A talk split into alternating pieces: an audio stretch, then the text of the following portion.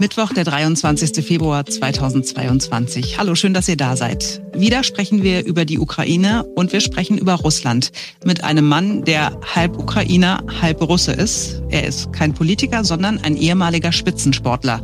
Wie schaut er auf diese Krise? Außerdem sind wir noch einmal verabredet mit unserem Experten, Professor Mangott.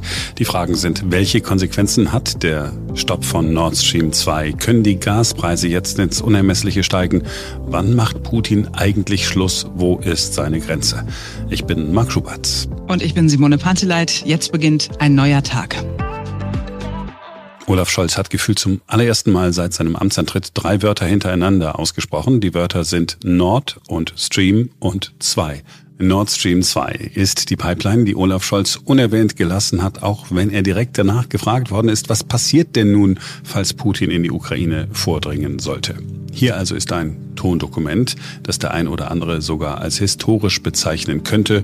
Olaf Scholz spricht über Nord Stream 2. Die Lage ist heute eine grundlegend andere. Und deshalb müssen wir angesichts der jüngsten Entwicklung diese Lage auch neu bewerten, übrigens auch im Hinblick auf Nord Stream 2. Ich habe das Bundeswirtschaftsministerium heute gebeten, den bestehenden Bericht zur Analyse der Versorgungssicherheit bei der Bundesnetzagentur zurückzuziehen. Das klingt zwar technisch, ist aber der nötige verwaltungsrechtliche Schritt, damit jetzt keine Zertifizierung der Pipeline erfolgen kann. Und ohne diese Zertifizierung kann Nord Stream 2 ja nicht in Betrieb gehen. Das waren jetzt sarkastische Bemerkungen im Zusammenhang mit Olaf Scholz, kann man sich natürlich auch sparen, denn möglicherweise ist ja nicht auszuschließen, war es Teil einer Eskalationsstrategie, die genau so mit den Verbündeten abgesprochen worden ist. Wir haben ja gerade zu Beginn des Podcasts schon gesagt, was wir mit unserem Russland-Experten Professor Gerhard Mangott alles besprechen. Und das tun wir jetzt auch. Er benennt die Dinge klar und deutlich und er erklärt es sehr verständlich. Wir bekommen ein bisschen einen Einblick in die gedankliche Welt des Wladimir Putin, die Auswirkungen auf unser aller Leben hat. Hallo, Herr Professor Mangott. Hallo. Waren Sie überrascht, dass Olaf Scholz angekündigt hat, dass Nord Stream 2 auf Eis gelegt wird? Nicht wirklich. Er hat jedenfalls ohnehin diese Zertifizierung ausgesetzt. Er hat kein endgültiges Ende für Nord Stream 2 äh, erklärt. Äh, das gibt ihm noch Möglichkeiten für die Zukunft. Aber es war für die deutsche Regierung wohl besser, diese Ankündigung selbst zu machen, als von den Vereinigten Staaten durch Sanktionen gezwungen zu werden, auf diese Gasleitung zu verzichten. Also hier kam der Druck nicht äh, von irgendwo, sondern er kam direkt aus Washington und möglicherweise auch aus dem einen oder anderen europäischen Nachbarland. Österreich äh, wird nicht dazu gehört haben. Nein, Österreich hätte ein Interesse gehabt, äh, Nord Stream 2 vom Sanktionenpaket auszunehmen. Die österreichische OMV, ein Energiekonzern, hat wesentlich in dieses Projekt investiert. Aber wenn selbst Deutschland jetzt abrückt von einer weiteren Zertifizierung, dann kann das kleine Österreich natürlich überhaupt nichts mehr erreichen, was in die andere Richtung gehen würde. Kleines Österreich, kleines Deutschland, kleine EU. Äh, die erste Reaktion aus dem Kreml lautete so ungefähr auf diese Nord Stream äh, zwei Pause, sagen wir mal. Ähm, wir haben keine Angst äh, und wir werden auch keine Tränen äh, vergießen. Hat das irgendwelche konkreten Auswirkungen eigentlich in Russland, die man in Russland spüren würde? Nun, es verunmöglicht es Russland, äh, sich vom ukrainischen Gastransitnetzwerk völlig zu verabschieden nach 2024 nämlich, wo die Einigung mit Deutschland ausläuft, zumindest ein Mindestvolumen über das ukrainische Netz zu schicken. Aber ob Russland jetzt seine Liefermengen einfach verkürzt, weil es dies, diese Transitleitungen in der Ukraine nicht füttern möchte, äh, das ist äh, schwer zu prognostizieren. Auszuschließen ist das nicht. Und der frühere Präsident Russlands, jetzt stellvertretende Vorsitzende des russischen Sicherheitsrates, hat gesagt zu dieser Aussetzung der Zertifizierung von Nord Stream 2, willkommen in der Welt, wo Europa jetzt 2000 Euro für Gas bezahlen muss.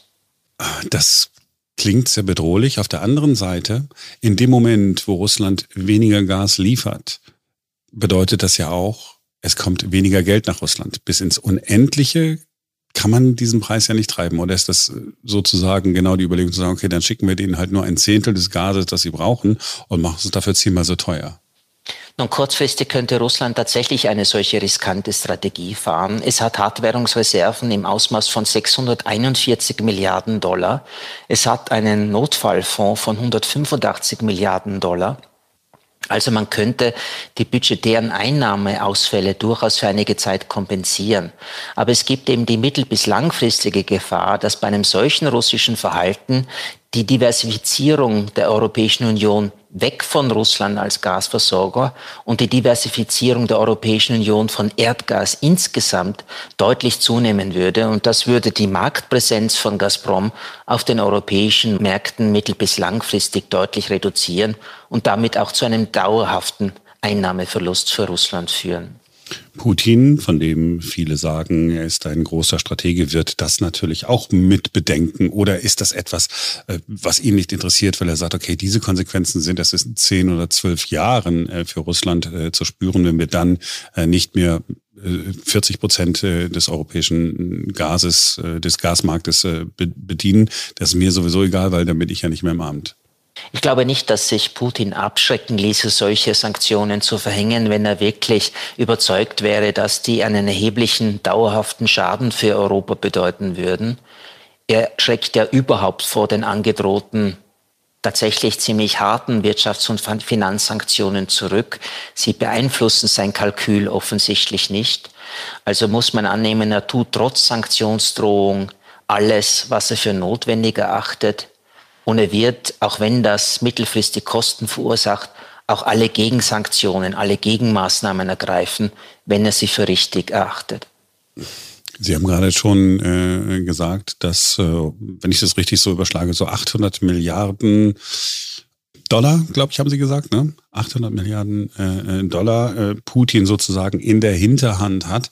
Wie lange kann denn ähm, ein, ein Land wie Russland mit diesem Geld auskommen? Das kann äh, für viele Monate reichen.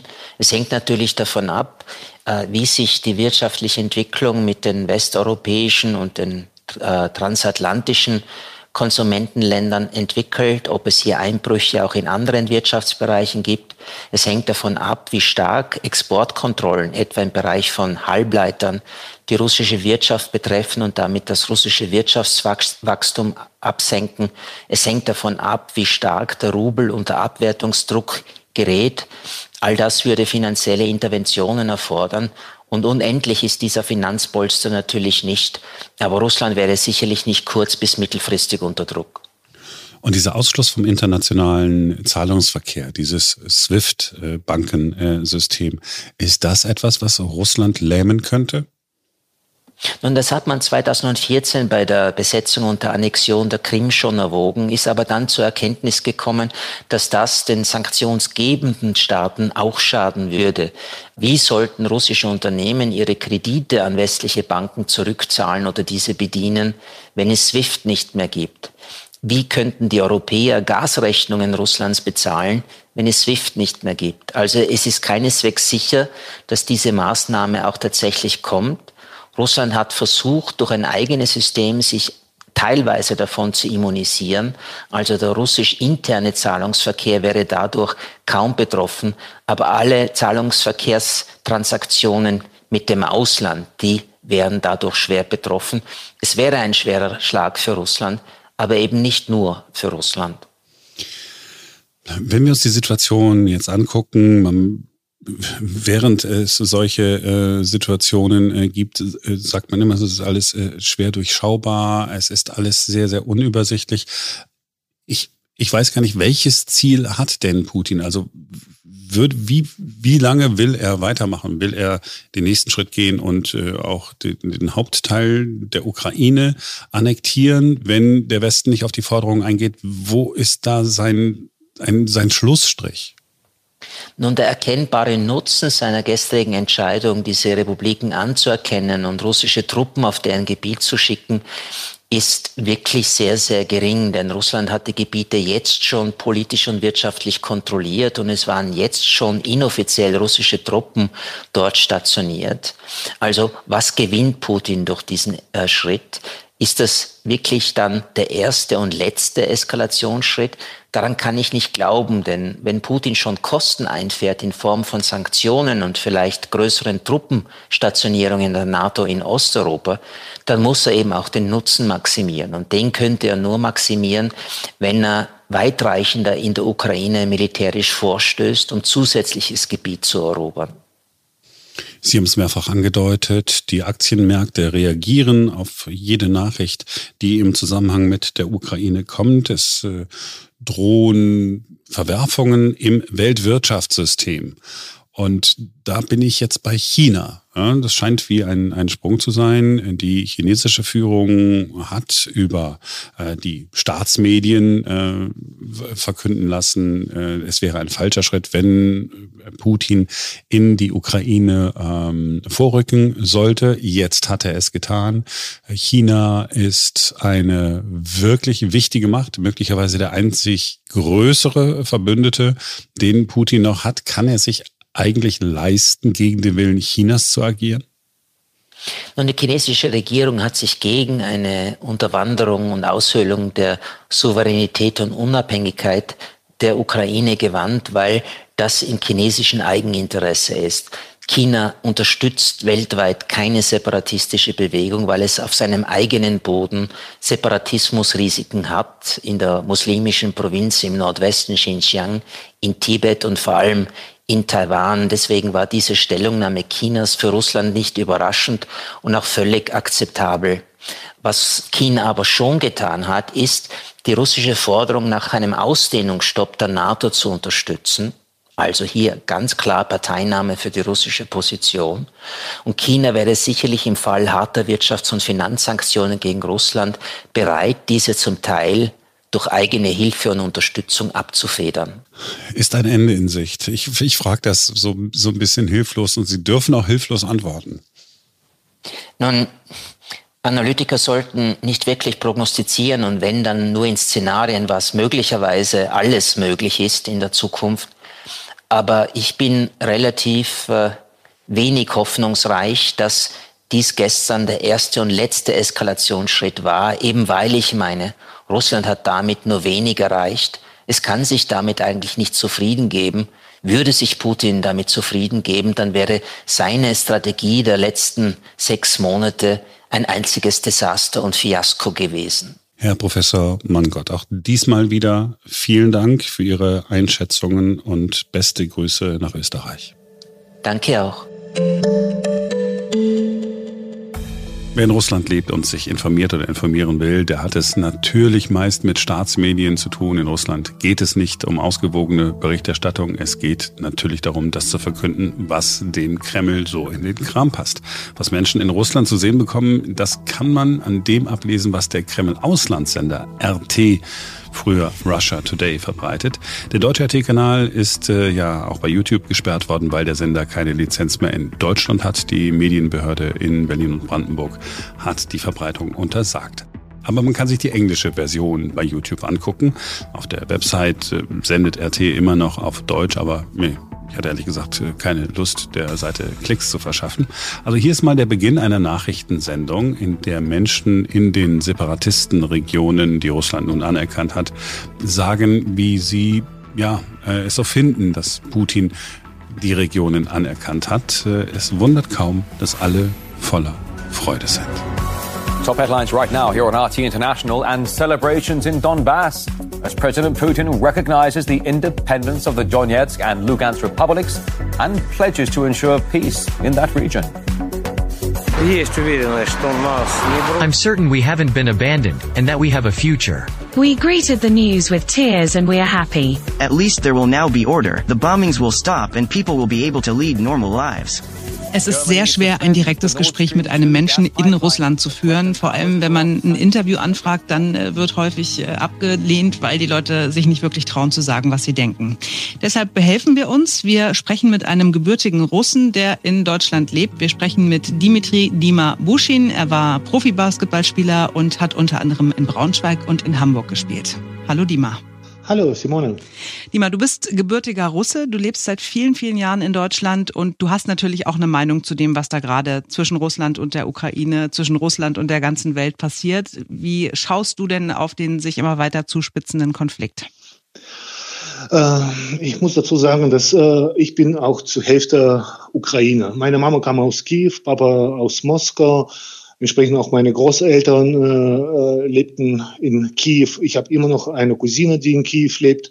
Und fast meine ganze Jugend habe ich bei meinen Großeltern verbracht. Auch erste Schuljahr habe ich in Kiew abgeschlossen. Und dann bin ich dann wieder zu, zurück nach Moskau und äh, äh, sehr, sehr traurig. Manchmal kann ich wirklich heulen, da dass zwei äh, Brüdervölker in so einem Zustand in meinen Augen getrieben worden. Ja. Wer ist denn für dich der Böse in der ganzen Nummer? Kannst du für dich einen klaren Schuldigen benennen? Äh, den Westen. Ukraine sollte zu äh, Westen Nähe kommen und alle Beziehungen zu Russland abbrechen. Und das ist wie eine Frau, die keine eigene Meinung hat. Die weiß nicht, äh, soll ich jetzt nach da gehen oder nach da. Natürlich wurden viel Geld versprochen von EU und so kam das äh, ukrainische Regierung, äh, ja, kann man sagen, großen Brüder Finger gezeigt hat. Mhm. Es ist, ja. Viele Menschen hier in Deutschland haben ja keine besonders hohe Meinung von Wladimir Putin. In einer aktuellen Umfrage kam heraus, dass ihn die Hälfte der Befragten für gefährlich hält. Wie gefährlich ist Wladimir Putin in deinen Augen? Natürlich verfolge ich auch schon seit Jahren, was er äh, für äh, Russland äh, äh, geleistet hat, für russische Bevölkerung. Äh, man spricht natürlich nicht nur von größeren Städten wie St. Petersburg oder Moskau, da sieht man natürlich äh, größere Veränderungen. Auch in kleinen Städten wie Nizhny Novgorod und Pskov. Man sieht, dass da was getan würde in diesen 20 Jahren, was er an der Macht ist. Ich spreche natürlich auch mit vielen äh, russischen Freunden, habe ich immer noch. Gibt es natürlich die äh, nicht einverstanden, aber meisten Leute, ob das Geschäftsleute oder ganz normale Ingenieur oder Lehrerin, kenne ich auch viele, hm. die äh, bekommen vernünftige Gehälter und sind einverstanden mit äh, das, was er macht. Okay, also er hat durchaus die Unterstützung in der Bevölkerung, was er da in Sachen Ukraine betreibt. Es ist alles mit langjähriger Geschichte, auch äh, mit Krim. Hm. Ist, ist Krim ukrainisch oder russisch? Äh, wann kam Krim zur Ukraine? Durch Khrushchev als Geschenk. Hm. Ja, wer Geschichte nicht kennt, sagt ja, natürlich ukrainisch, ukrainisch. Aber wie kamen die zu äh, Krim? Genau, Don, äh, Donetsk und Lugansk, das sind russischsprachige äh, Leute, die natürlich in Ukraine leben. Aber die kamen auch erst nach äh, Oktoberrevolution zur Ukraine kamen die dahin. Mhm. Und jetzt wird verboten, Russisch zu sprechen. Und ich kenne auch ein paar Leute, die auch in Magdeburg leben, äh, die aus Lugansk oder Donetsk kommen. Mhm. Die freuen sich, die freuen sich, dass endlich nach sieben Jahren Krieg äh, oder fast acht Jahren Krieg äh, eventuell bald äh, Ruhe kommt. Mhm. Und natürlich äh, traurig, dass die Minsker Abkommen nicht zustande kommen. Das die Kiew-Regierung nicht bereit äh, sind, mit Lugansk und Donetsk direkt zu sprechen. Da seufzt er, der Dima. Ähm, wie findest ja. du denn, du hast es ein bisschen schon angedeutet, wie findest du denn das bisherige Agieren der westlichen Länder wie USA, Frankreich, Deutschland? Ist das in deinen Augen der richtige Kurs, wie sie in den letzten Wochen und Monaten sich verhalten haben? Ich glaube, die sind selber in so eine Zweckmühle geraten. Äh, natürlich äh, nicht zu machen. Es ist äh, äh, Russe als Freund zu anerkennen können sie auch äh, nicht, weil die brauchen so ein Feindbild wie äh, Russland oder China und äh, Sanktionen schon seit acht Jahren. Und viele Leute äh, denken, dass in, in Russland nicht zu essen gibt. Ich war 2018 äh, zur Weltmeisterschaft in Moskau. Im äh, deutschen Radio wurde äh, gebracht, in Moskau gibt's nicht zu essen, gibt's kein Salz und keine Nudel äh, zu kaufen. Ich war mit deutschen Freunden da. Die standen und haben Mund aufgemacht. Sind unendliche Warenangebot. Mhm. Sagt sie mal, Äh, sowas haben wir nicht mal in Deutschland. Ja, diese falsche Bild von Russland ist leider immer noch präsent. Und natürlich äh, äh, Ukraine immer wieder mit Waffen zu versorgen. Wir wissen doch selber, wie viel Waffen, wie viel Waffen soll Ukraine bekommen, um einigermaßen gegen Russland zu überstehen. Da geht gar nicht. Mhm. Da, und immer dieser Reiz, NATO, NATO, immer näher zu unseren Grenzen. Wie gesagt, und ich sage nochmal, ich bin zur Hälfte selber Ukrainer. Mhm. Und das tut mir so weh, wenn ich mit meiner Cousine rede, dass äh, sie ist auch russischsprachig äh, erzogen worden. Sagt sie mir, naja, mittlerweile einen Job zu bekommen. Natürlich, wenn du im Land lebst, äh, wo du äh, musst du auch die Sprache kennen. Genau, ich, wenn ich Deutsch nicht sprechen könnte, hätte ich auch hier nicht arbeiten können oder äh, weiterleben können. Mhm. Aber gibt es solche Länder wie Kanada, wie Schweiz, wie Luxemburg, äh, da sind leben fast 10 Millionen Russen, da kannst du keine äh, Sprache verbieten. Warum sprechen sie in Kanada Englisch und Französisch, in Luxemburg Französisch, weiß was ich, Deutsch, Italienisch oder in Schweiz? Und äh, durch Gesetz russische Sprache zu verbieten, was jetzt in, in Ukraine passiert ist, ist es doch Katastrophe. Mhm. Was denkst du, wie empfänglich ist Wladimir Putin für Diplomatie und wie sehr jucken ihn irgendwelche Sanktionen, wie zum Beispiel äh, der Stopp der Gaspipeline Nord Stream 2? Äh, natürlich Sanktionen äh, sind egal, nicht nur Putin, auch äh, meine Freunde in Moskau sagen, mal, die sollen machen, was die wollen. Äh, wir werden das so bestehen. Wir haben schlimmer, schlimmer so bestanden, ob wir keine Schweizer Käse bekommen oder weiß was ich, ein Kühlschrank aus äh, Japan, das ist, äh, wir werden schon unsere Ware und wir, und du weißt mittlerweile selber, äh, diese, wir exportieren schon selber äh, Rindfleisch äh, nach China und Türkei. Wir exportieren schon, äh, wir verdienen mehr Geld mit Getreide als mit Waffen. Bedeutet, dass wir selber, wir, wir schaffen schon uns zu ernähren.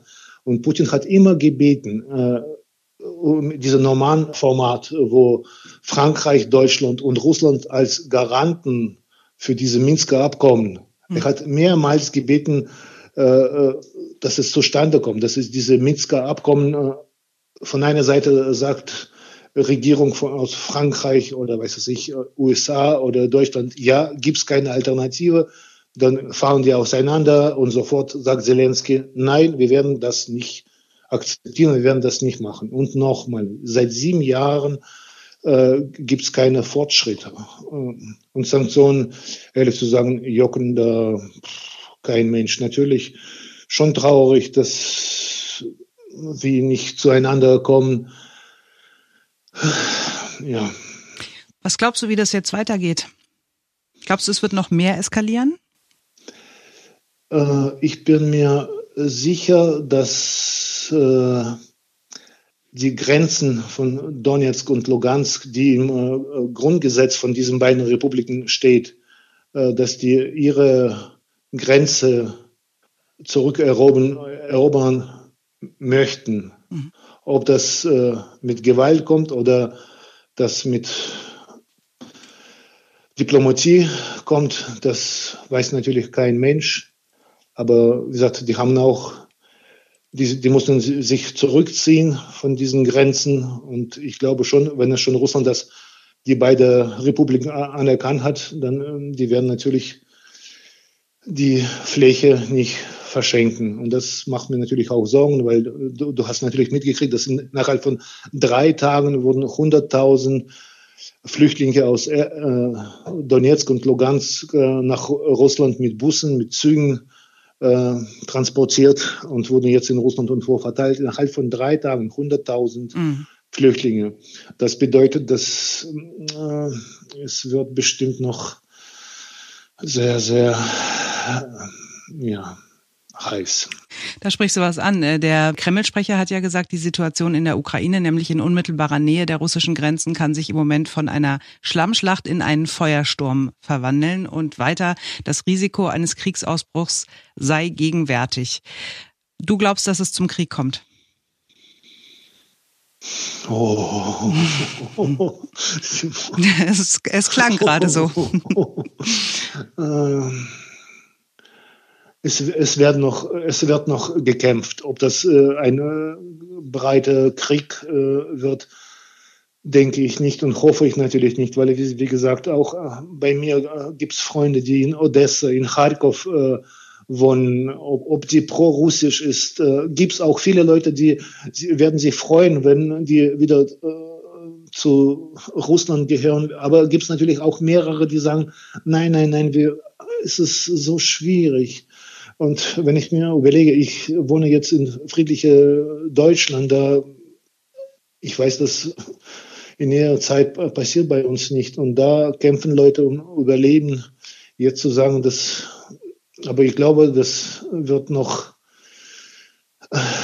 wird noch gekämpft, mhm. ob das Krieg, das habe ich Angst von diesem Wort Krieg, weil, wie gesagt, natürlich fast bei jeder Familie in der Sowjetunion, äh, jeder Großelternteil war im Zweiten Weltkrieg. Mhm. Und wir, wir wussten, ja, ich wie selber nicht, aber von Erzählen, von Geschichte, wir wissen, dass 27 Millionen Sowjetbürger äh, sind verstorben im zweiten 27 Millionen ist es.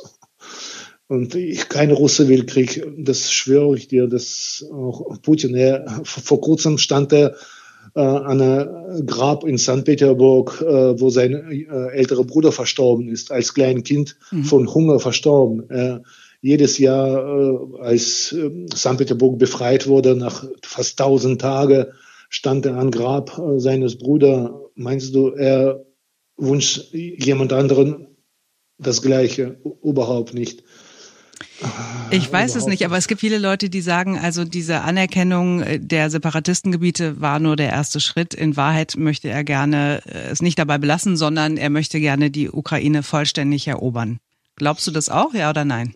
Nein, nein, nein, weil wir wissen selber, dass es wirklich, äh, äh das war auch schon früher in meiner Jugendzeit solche äh, Gebiete wie in äh, Lviv, wie früher Limberg, äh, die waren schon, äh, äh schon früher äh, nicht äh, russisch oder antirussisch. Sogar ich als junger Sportler äh, habe das auch schon erlebt, äh, da äh, das, ah, Moskowite, ihr, ihr könnt von hier abhauen. Vielleicht ist es war nur Jugendsprache, so Straße gegen Straße, keine Ahnung. Mhm. Aber da haben wir schon uns früher so nicht wohl äh, gefühlt. Und er weiß, dass äh, fast 40 Millionen Einwohner, sogar wenn da, weiß was ich, äh, 30 Prozent, äh, die muss man auch unter Kontrolle zu kriegen. Du kannst die nicht alle äh, in Gefängnis stecken. Die, auch die Riesenland musst du ernähren und äh, Wirtschaft, Wirtschaft ist am Ende in, in Ukraine. Natürlich, das versteht er auch und ich kann mir nicht vorstellen, um Gottes Willen, nein, nein, nein. Dann hoffe ich sehr, dass du recht hast, lieber Dima. Ich danke dir ganz herzlich, dass du mir äh, ja, alle Fragen beantwortet hast und ja. teile deine Sorge und hoffe, dass, ähm, dass das einfach irgendwie doch noch diplomatisch gesagt, man, Ja, natürlich. Manchmal gucke ich die Berichte und da kommen mir die Tränen. Äh, wirklich, das ist Katastrophe. Das war's für heute wieder sehr Ukraine, Russland fokussiert. Äh, natürlich in diesen Tagen. Wird sich in den nächsten Tagen hoffentlich auch ändern. Möglicherweise kommen dann wieder andere Themen zur Sprache, die wichtiger sind und äh, einfach deshalb auch, weil sich diese ganze Situation da etwas entspannt. Das wünschen ja. wir uns, glaube ich, alle.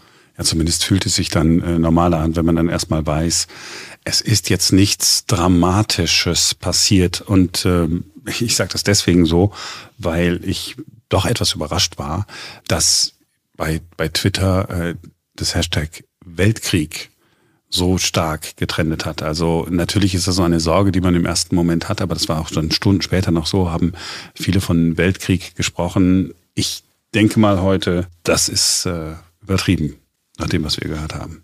Dein Wort in Gottes Ohr. Wir hören uns morgen wieder, wenn ihr Lust habt, denn dann ist wieder ein neuer Tag.